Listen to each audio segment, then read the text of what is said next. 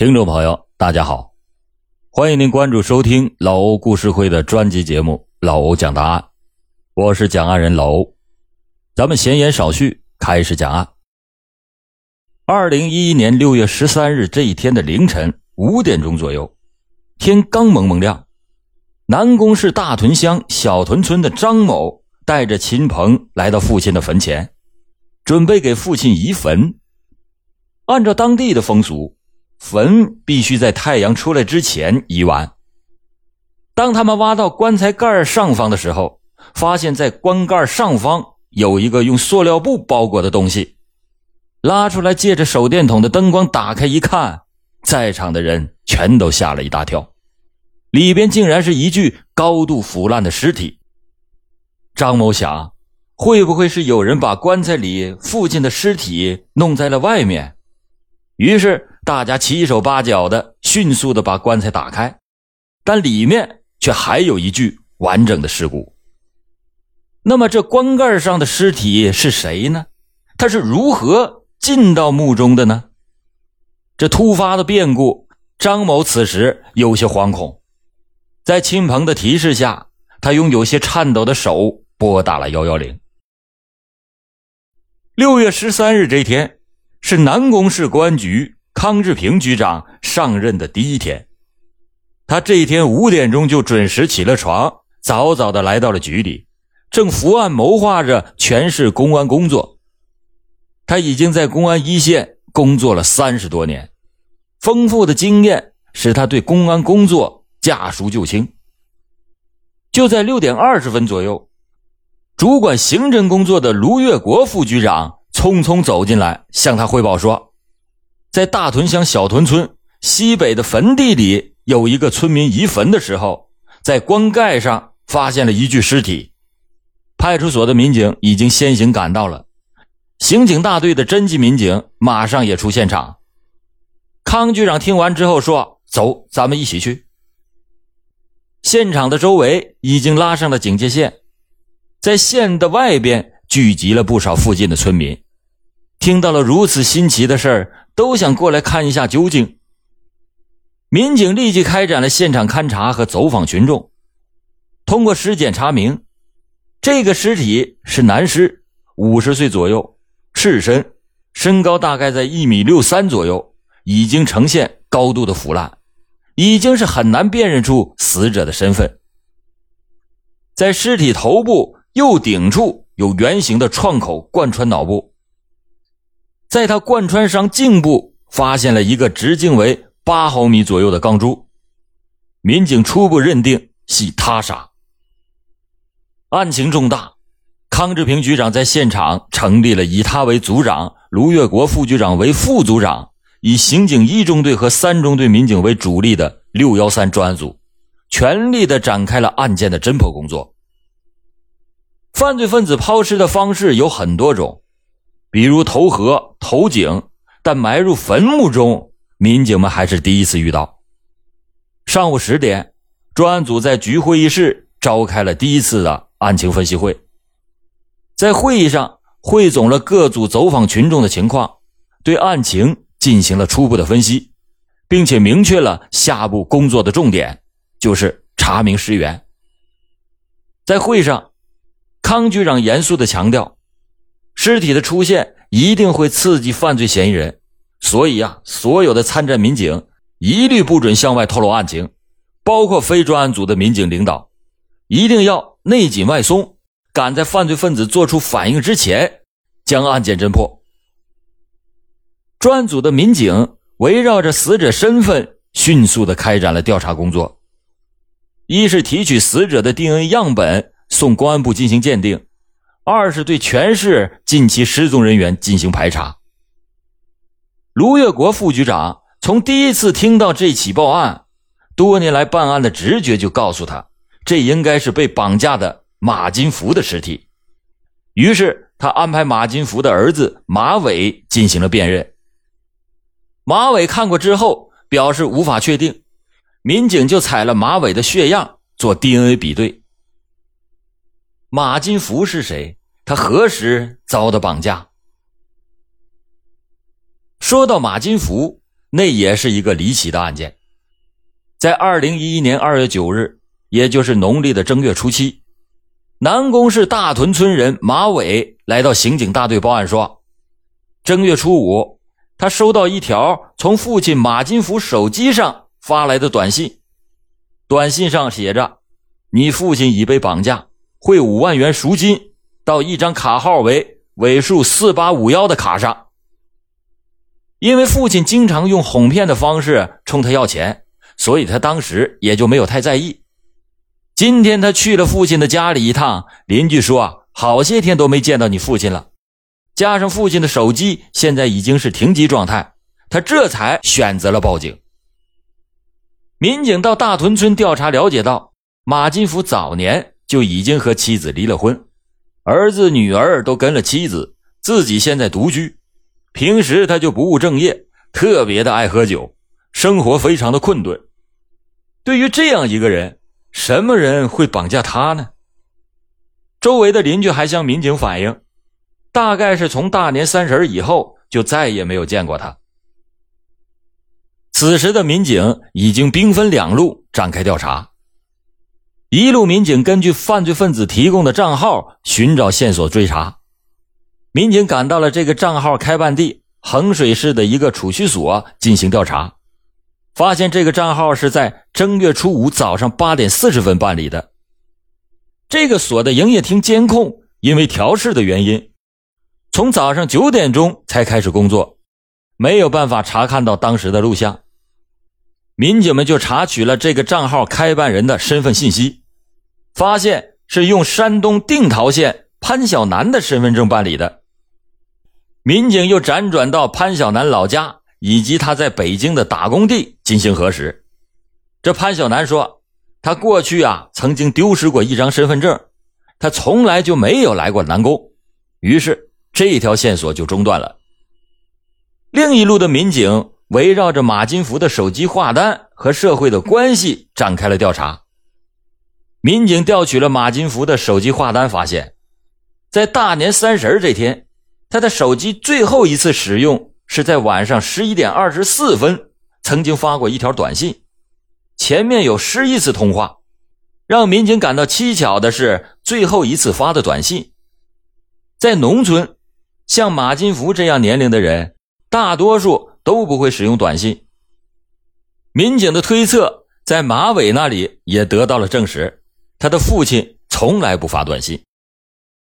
接下来的调查让民警是更加的困惑。民警调查接收短信的手机，发现这个手机的机主身份登记是真实的，登记的信息上是名字叫做苏文娟的小屯村人。马金福和苏文娟的年龄相差很大，又不认识，应该不是他给苏文娟发的短信。那么，这个信息究竟是谁发的呢？由于案情不明，民警只能是秘密的调查。民警查实，苏文娟与大屯村的厉志山正在谈对象。巧合的是，厉志山和马金福两家相距不太远。那么，短信会不会是厉志山发的呢？如果短信是厉志山发的，厉志山怎么会有马金福的手机？无疑，厉志山具有重大的作案嫌疑。但是村民的话让民警更是增添了一头雾水，说这个厉志山性格内向、勤劳踏实，整日的和父亲外出忙着装修，从来就没有发现有过什么异常的行为，而且他家和马金福家平素也是无冤无仇，一切都得靠证据说话。民警和苏文娟进行了正面的接触，苏文娟讲，那个短信。正是厉志山发来的。专案组当即决定对厉志山进行传唤询问。厉志山对民警讲，在大年三十晚上八点多钟，马金福来找他帮忙修手机，他就用马金福的手机给女朋友发了一条信息。晚上十二点多，喝了酒的马金福来要手机，他就把手机还给了马金福。为了验证他的话。民警故意找到几部坏的手机，让他来修理。尽管他略显得不太专业，但是从他的熟练程度上看，他会修手机也不是虚言。于是民警只好让他先回去了。至此，该案的所有案件线索就全都断了，马金福也是杳无音信，案件陷入了僵局。从坟墓里挖出了个无名尸，无疑是一条爆炸性的新闻，不久就在社会上迅速的传播，在当时引起了社会各界的高度关注。这上任伊始就遇到如此棘手的案子，康局长无疑背负着巨大的压力。但是不服输的他，把侦破该案当成了一次测验南宫公安战斗力的考试。他要带领参战民警出色的打赢这场战役，回馈群众的期盼。七月二十五日，公安部的 DNA 鉴定结果出来了，死者正是绑架案受害人马金福。据此，专案组决定把马金福被绑架案和六幺三杀人案并案侦查。康局长每天都和办案民警推敲着案中的每一个细节。严密的制定着每一步的工作步骤，他经常对民警讲：“一次细小的失误，可能就要花费数倍的人力物力去弥补，甚至因此形成悬案。”民警在摸排走访中得知，厉志山已经外出打工，一直在当地干得好好的他，为什么要选择外出务工呢？厉志山的反常表现使他再一次的进入了民警的视线。民警以人口清查为由，来到了厉志山的家中，向他的父母询问了厉志山的去向。他的父母说，厉志山在外面打工的具体地方，他们也不清楚。厉志山从来就没给家里打回过电话。刑警们却从他们飘忽不定的眼神中，敏锐地洞察出了一些端倪。民警调取了厉志山父亲厉建设的手机话单。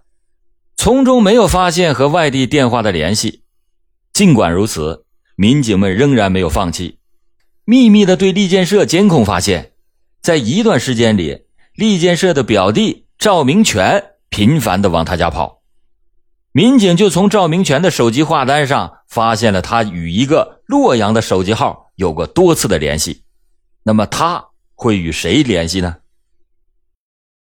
民警判定这个手机号。就是厉志山的，厉建设夫妇俩通过他与儿子联系。他们对厉志山的去向其实是知情的，他们是在故意的向公安机关在隐瞒。民警研究决定从赵明全的身上打开突破口，为了防止消息泄露，民警连同厉建设夫妇俩一起将三个人传唤到刑警大队。三个人到案之后是百般的抵赖。拒不交代厉志山的去向。民警对赵明全进行了深入的规劝，并且点明了他们联系的手机号。赵明全已经自知已经很难将谎话给边缘了，只好就老实交代。他说：“厉建设曾经找过他，说厉志山将马金福给杀了，公安机关已经怀疑上了厉志山，现在该怎么办？”于是。他们决定让厉志山先出去躲一躲，就让厉志山去了洛阳找他的舅舅。在此之后，也都是由他与厉志山联系。第一个交代了，就势如破竹。厉建设夫妇俩也顺利的开始交代。犯罪嫌疑人终于锁定了，所有的参战民警都稍稍的松了一口气。审讯结束，已经是凌晨一点，外面下起了瓢泼的大雨。但是由于利建设多年没有和小舅子陈方军来往过，不能向民警说出陈方军确切的住址，仅仅是提供了一个手机号。民警经过核实以后，这个号码早已经停止使用了。是等还是马上去追？战机那可是瞬间即逝啊！一直坐镇指挥的康局长果断的决定，立即动身赶赴洛阳追捕栗志山。三中队的队长田涛带领着抓捕组的民警，连夜的冒雨驱车奔向了洛阳。天刚刚亮，他们就到达了洛阳市。他们不过车马的劳顿，立即展开了工作。他们找到了陈方军户籍地址，发现这处房子已经被转卖了多次，陈方军早已经不在此处居住了。雨仍然在下，民警们的心就如同天气一样，非常的沉重。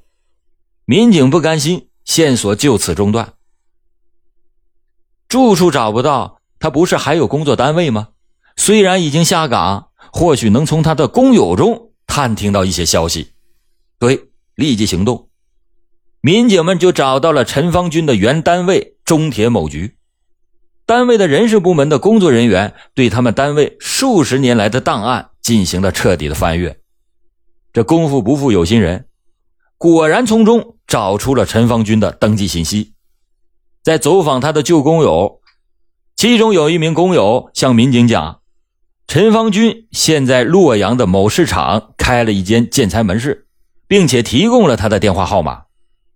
这个电话一打就通了，田队长就以购买建筑材料为名询问他们门市所在的地址。陈方军在电话里就详细的说了门市的位置。民警来到陈方军的门市，一边和他佯装谈价格，一边搜寻着厉志山。临近到中午，仍然不见厉志山的出现，民警就只好先出来。民警们怕夜长梦多。于是决定找机会要传唤陈方军，直接去店里恐怕是会打草惊蛇。民警就在市场的门口等着陈方军从里面出来。两个小时以后，陈方军终于从市场里骑着一辆三轮车出来。这机会来了，民警立即的就把他扭送到当地的派出所。面对着民警的讯问，他一口咬定他外甥厉志山从来就没来到过这里。民警就与专案组联系，让陈方军和已经在看守所里的姐姐通了电话。他听完姐姐的劝说，他也不再执拗，向民警交代了他外甥厉志山的去向。厉志山的确来了这里，并且在他的建材门市干活。一个月前，赵明全打电话来说，尸体已经被警方找到。厉志山担心这里不安全。决定要到唐山海边码头找个地方打工，七八天前就已经离开了。这绝不能让他再一次逃走了。田队长一边向专案组汇报着案情，一边向唐山进发。唐山市公安局根据南宫警方提供的线索，组织民警全力的搜找李志山。当田队长走到了天津的时候，从唐山警方传来了好消息：李志山。已经被成功的抓获。厉志山在被押解回后，就主动的开始交代。他说：“是他自己将马金福给杀害的。”专案组则研判认为，这个案件一个人作案那是非常困难的，厉志山有可能在说谎。专案组就重新制定了新的审讯方案。民警再次的对厉志山进行了审讯。他一直重复着前一次的口供。这时，突然从隔壁传来了大声的讯问声：“马金福是你杀的吗？”而犯罪嫌疑人的回答声却是很小，有点听不清楚。隔壁一步紧似一步的询问，就如铁锤一样，连续敲击着厉志山的内心。他开始变得有些焦躁不安，额头上也开始冒汗。这一切都被民警看在眼里。民警就抓住了时机，向他讲：“你的同伙在隔壁，你自己说出同伙，那就算是立功。如果同伙已经交代了，那你就失去了立功的机会。你自己好好想想吧。”突然，审讯室的门“哐”的一声就被给推开了，一名民警风风火火的走了进来。他边走边说：“哎，那边全交代了。”经过厉志山的面前时，他手中的卷宗突然洒落在地上。牛广友、牛广利等四个厉占山的朋友的大相片落在了厉志山的眼前。这时，听到厉志山叹了一口气，说：“哎，都说了吧，朋友一场，我本想自己都给揽下来。现在他们自己都交代了，那我也没有必要再隐瞒下去了。参与这项案子的还有同村的牛广友。”民警们听完之后，相互对视着，会心的笑了。专案组为了攻破他的心理防线，故意的在隔壁的审讯室内安排了一起假审讯。八月二日凌晨，民警在石家庄将犯罪嫌疑人牛光友成功抓获。这个马金福平时爱喝酒，酒后就会在街上耍酒疯，曾经多次的辱骂和殴打厉志山。二零一一年二月二日晚上九点多，马金福喝完酒之后，又在街上开始谩骂。声音传到正在家里和朋友牛光友玩的厉志山的耳朵里。厉志山就对牛光友说：“马金福平时总是找他的事儿，这次咱俩一块儿教训他一下。”他们就拎着两把经过改装的射钉枪结伴而出。马金福看见厉志山，就像平常一样，又开始破口大骂。厉志山则快步上前，不容分说的在马金福的脸上打了一枪。随后，两个人将马金福架到了厉志山新房的地下室内。然后给他捆绑起来，在一顿拳打脚踢之后，他们发现马金福的头垂了一下，然后就一动不动了。这个时候，两个人开始有点紧张了。他们想一不做二不休，于是厉志山对准了马金福的头部又打了一枪。这回确认已经死亡之后，两个人就找来了一块塑料布，将马金福的全身给包裹住，然后再用电线给捆好。随后就拉到了小屯村村西北的河边掩埋。由于当时天寒地冻，这两个人挖了半天也没挖动，就只好另选其他的地方。两个人找来找去，就来到了张某父亲的坟地，因为这里能够挖洞，于是他们就把马金福埋在了张某父亲的坟里。二月六日，栗志山突发奇想，他想。何不借机敲诈一下他儿子？于是就在第二天早上，他用捡来的身份证在衡水开了一个账号，用受害人的手机给马伟发了一条短信，以他父亲被绑架为由勒索五万元赎金。证据已经被固定，犯罪嫌疑人栗志山、牛光友两个人当时年仅二十二岁，就是因为生活琐事，无端的就剥夺了他人的生命。他们也将为自己冲动的行为受到法律的严惩。好了，感谢您今天收听老欧讲答案，老欧讲答案，案案都惊奇。